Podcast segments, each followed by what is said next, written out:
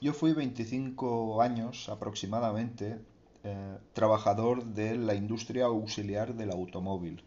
Me explico. Eh, pues fabricando maquinaria para la industria del automóvil, especialmente para carrocerías, aunque también se hicieron trabajos para otros sectores. Y creo que desde, el principio de los tiempos, o al menos desde los que yo recuerdo, eh, siempre ha ocurrido lo mismo con la industria del automóvil. Eh, desde un principio siempre se ha buscado financiación pública, aprovechar la más mínima circunstancia para conseguir financiación pública. Y eso desde el año cero hasta nuestros días. De hecho, es conocido que, por ejemplo, en Suzuki, Linares, consiguieron eh, poder fabricar a coste cero sus vehículos, con tal de no lanzar, como siempre, a un montón de miles de trabajadores a la calle, que al final ellos lo valoran muy bien y saben lo que le cuesta a la administración mantener en el paro a tantos trabajadores y lo que le costaría invertir. Siempre que la cantidad de la inversión sea menor que la del coste de los trabajadores, pues merecerá la pena, la pena insuflar dinero a este sector.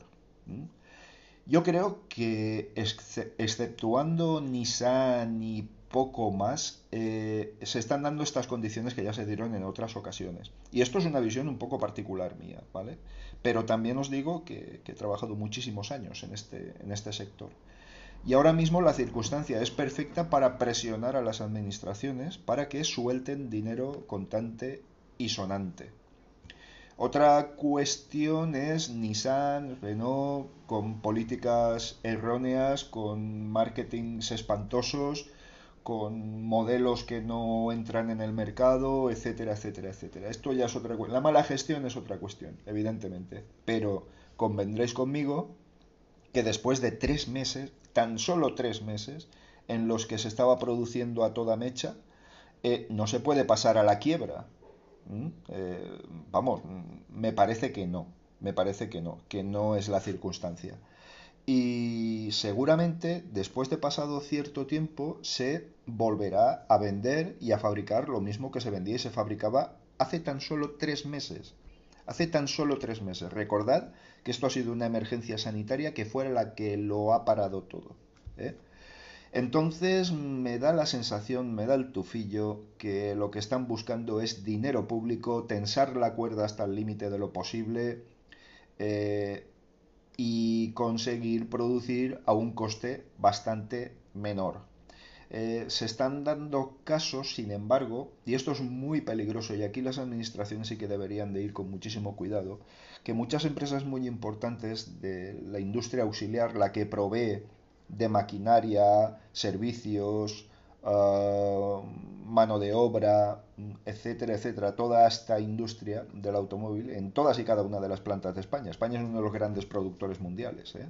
No, no, tenemos industria propia, pero sí que tenemos eh, plantas de fabricación a montones en toda España. Somos uno de los grandes productores mundiales, insisto.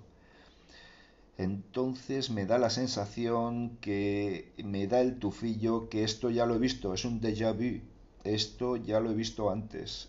Y creo, creo que en cuanto consigan el dinero público que el gobierno ha permitido, ha admitido que va a, poner en este tipo de industrias, eh, las noticias siempre van a ser más tranquilizadoras en el sentido de que se van a llegar a pactos inmediatamente, eres temporales, eh, cuestiones de este tipo y si no al tiempo, ya lo veréis. Seguro, seguro, seguro que toda esta crisis monstruosa que amenaza con quitar todas las plantas de fabricación de España se va a saldar con pactos para producir mm, unos ERES temporales hasta que la producción alcance los valores de hace tan solo tres meses, insisto, tres meses.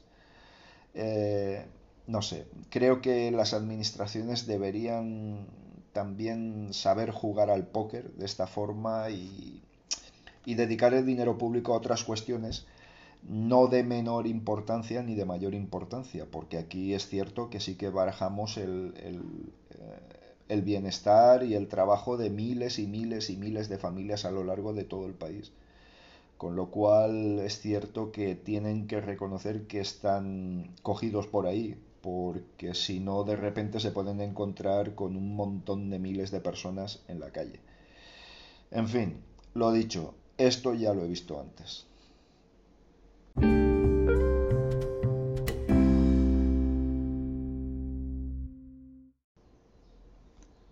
Hasta el moño de los snaps, chicos y chicas, hasta el moño.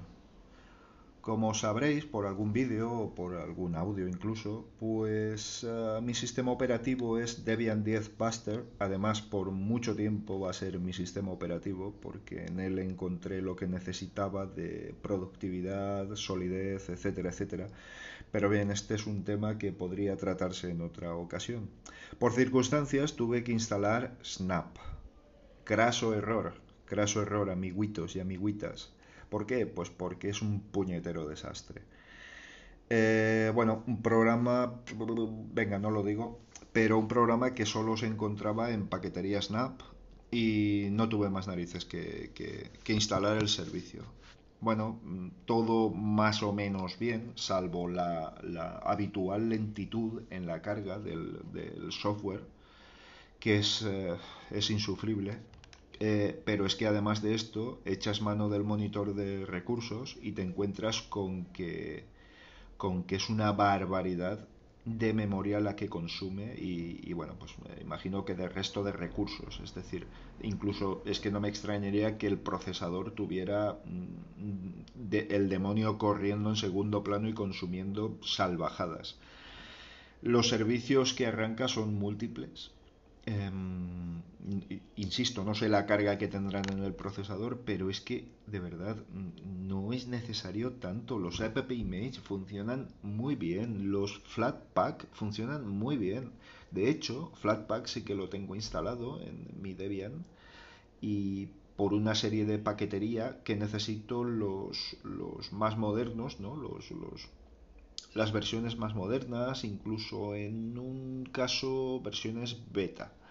Y tengo, por ejemplo, por ejemplo, OBS en Flatpak porque mantengo los repos oficiales estables, pero cuando quiero instalar algo o bien lo bajo de la web del creador o bien lo instalo por paquetería Flatpak que se, también se actualiza sola, etcétera, etcétera, etcétera. Con lo cual pues tengo cubiertas mis necesidades. Pero es que los Flatpak no se me ralentizan, no me crashean el equipo, es que no tienen consumos enormes de, RAM, ni de recursos, ni de mil demonios corriendo en segundo plano.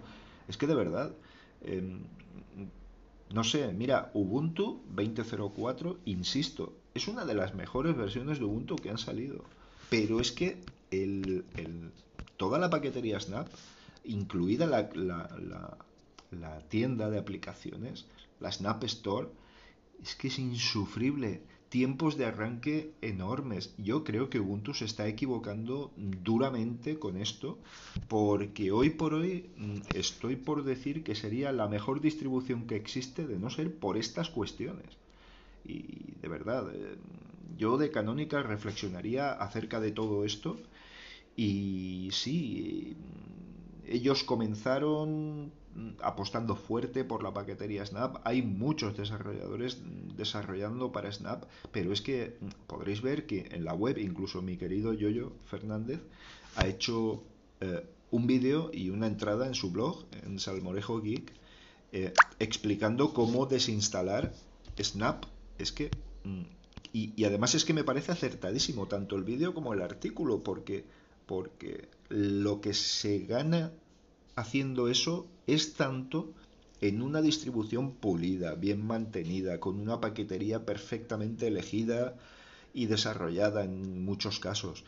Eh, lo que se gana en Ubuntu es tanto, es tanto, que de verdad yo no sé, no sé. Yo de Canonical creo que están errando el camino, sobre todo queriendo meter la paquetería Snap demasiado deprisa. Si yo no dudo de que, de que sea bueno el propósito y que eh, permita la, un, trabajo más fácil a los desarrolladores para desarrollar un tipo de paquetería que sirva para todas las distribuciones. Y a mí me parece, si es que la filosofía de Snap me parece buenísima, me parece hasta necesaria, si me apuráis. eh, pero el querer metértelo hasta por la sopa, me parece, me parece que no, que no, que no, que no. De hecho, lo que están consiguiendo es un rechazo unánime de toda la comunidad. Y bueno, pues eh, Clement Lefebvre, eh, Clem, en, el mundillo, eh, ya ha renegado públicamente y ha desinstalado todo rastro de Snap en su distribución, en Linux Mint. Y con toda la razón. Porque es que, además de todo esto, lo que no es admisible es que te engañe instalando paquetería, que te instale cosas que tú no quieres instalar o que no le has pedido al sistema que las instale. Eh, si vamos a tener un Windows en Linux, mm, desde luego mm, conmigo que no cuenten, conmigo que no cuenten. Y, es más, dadas las circunstancias, y si la cabezonería se extiende, eh, yo mm, modestamente, desde este medio muy modesto, le pediría a Linux Mint, por ejemplo, que se basaran en Debian. Es decir, eh, no, no, señores, esto así no es. Las cosas así no se hacen. No se puede engañar al usuario. No se le puede decir que está instalando una cosa cuando en realidad está instalando otra. O que se instalen cosas sin saberlo. Con lo cual, no, no, así no. Muy mal Ubuntu, muy, muy mal. Y bueno, yo he oído reportes de gente que le sigue yendo muy bien, pero gente que ya está comenzando a notar ralentizaciones grandes y unos consumos enormes. Así que mm, no, no. Tan deprisa al menos no. Le queda mucho aún por evolucionar, mucho por desarrollar. La paquetería Snap está bastante verde. No dudo que, que las facilidades que da Ubuntu a los desarrolladores para que desarrollen snaps sean las mejores. No dudo que esté trabajado, que, esté bien mm, estructurado. Pero no, no, no. No. Así, no. Tan deprisa, no. Y sobre todo, sin que lo sepa el usuario y por la fuerza, menos aún.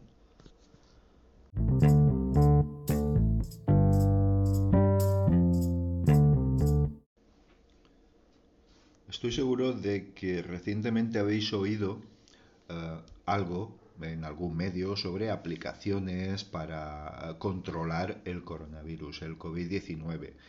Eh, estas aplicaciones todas se basan más o menos en lo mismo, que es en la de conectarse entre sí, entre usuarios, para detectar cuál de ellos ha estado en contacto o ha sido portador del COVID-19. Con ellos se pueden extremar las medidas de precaución, eh, siempre incurriendo en un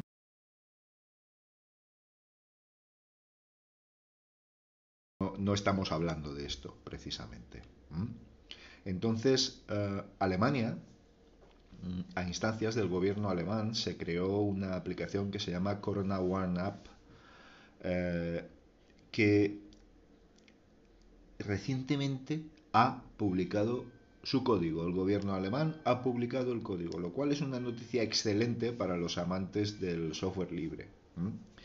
El proyecto este tiene eh, como objetivo desarrollar una aplicación eh, descentralizada eh, y basada en el DP3T, que es un, sistema de rastreo descentralizado con protocolos TCN. Bueno, entraríamos en discusiones técnicas, pero vamos, que no, no tiene mucho sentido ahora. Simplemente mm, comentaros que está disponible para Apple y Android y esto eh, se circunscribe, es una, aplicación enfocada a las características de la sanidad alemana. Como, bueno, requisitos imprescindibles que Bluetooth L tiene que ser compatible, ¿vale? Con la aplicación. Digamos que cualquier teléfono bastante, más o menos moderno, tirando a bastante moderno, eh, en los últimos 2-3 años, debería funcionar sin ningún problema. Eh, claro, aquí viene la cuestión estadística de saber cuántas personas deberían utilizar esta aplicación o este tipo de aplicaciones para que ah, fuera eficaz. Porque evidentemente si lo gastan dos personas, pues se podrán controlar entre ellas dos y el resto quedaría fuera de control. Obviamente, ¿no? Bien, pues los especialistas alemanes están comentando que solo podría ser útil si fuera utilizada por más de un 60% aproximadamente de la población. ¿Vale? Ah, Bien, más cosas. El gobierno alemán dedicó 20 millones de euros para el desarrollo de la aplicación que, sinceramente, son cifras muy mareantes. ¿eh? Eh, me parece que aquí se les fue la mano, pero, pero de largo. Pero bueno, en fin, esto ya es una apreciación mía. Eh, ¿Y por qué cuesta tanto el desarrollo? Pues porque se tuvo que hacer en un tiempo récord, en cuestión de, muy, poca, muy pocos días, muy pocas horas, muy pocos periodos de tiempo, porque cuando útil es ahora, no dentro de tres meses, evidentemente. Eh, la aplicación parece que está bastante bien resuelta y tiene efectos bastante limitados en el consumo de datos. Hay algunos usuarios que comentan que, entre 5 o 6 kilobytes por hora y otros que sin embargo les consume 1,5 megas por día. Eso sí que me parece excesivo. De hecho, tal y como están enfocadas estas aplicaciones, yo creo que esta segunda cifra mm, es un poco extraña. Eh, ¿Cuál es la conclusión en un país tan socialmente organizado y bien estructurado como el alemán? Pues que en todos sitios cuecen habas, como se dice aquí en España. Esto quiere decir que en todos los sitios la gente al final es igual de cabezota. Y sobre una encuesta de opinión eh, del barómetro alemán, eh, del CIS alemán, Politbarómetro se llama, encontró que el 42% de los alemanes sí que iba a descargar la aplicación y la, iba, y la iba a utilizar. Pero hubo un 46% que dijo que no, que de, ninguna manera. Y el restante 8% pues que no tenía un smartphone lo suficientemente capaz para moverla. Así que fijaos que no sirve de nada, de no ser que el gobierno alemán obligue a la ciudadanía a que utilice la aplicación, eh, todo el desarrollo, toda esa cantidad de millones destinados al desarrollo de la aplicación no va a servir absolutamente para nada. Aquí desde luego entramos en las eh, preocupaciones típicas sobre la privacidad de los usuarios, la utilización de los servicios y algo que no están contando, algo que no están contando, es que sí, está basada, o sea, el código se ha publicado, sabemos lo que hace la aplicación, pero se mueve bajo el paraguas de los servicios de Google. Y ahí, amigos, la cosa puede cambiar muchísimo, muchísimo. Porque desde un incremento de actividad de la aplicación que pueda ser detectado por la IA de Google interpretando que es porque ha encontrado un infectado o una zona peligrosa, tal, Google puede hacerse con Ah, una información extra. Eh, lo de que funciona bajo los servicios de Google me parece que no, no es bueno. Aunque sí que me parece que es un buen comienzo como una aplicación a nivel europeo que funcione y que sea eficaz, pero cuidadito con esos servicios de Google. Eso sí que me gustaría auditarlo y me gustaría saber qué es lo que está haciendo. En todo caso, a ver si con algo mm, tecnológico de este tipo podemos, podemos ayudar a que el COVID-19 no siga, no siga afectándonos tan fuerte y más teniendo en cuenta los rebrotes peligrosísimos que están surgiendo en los últimos días.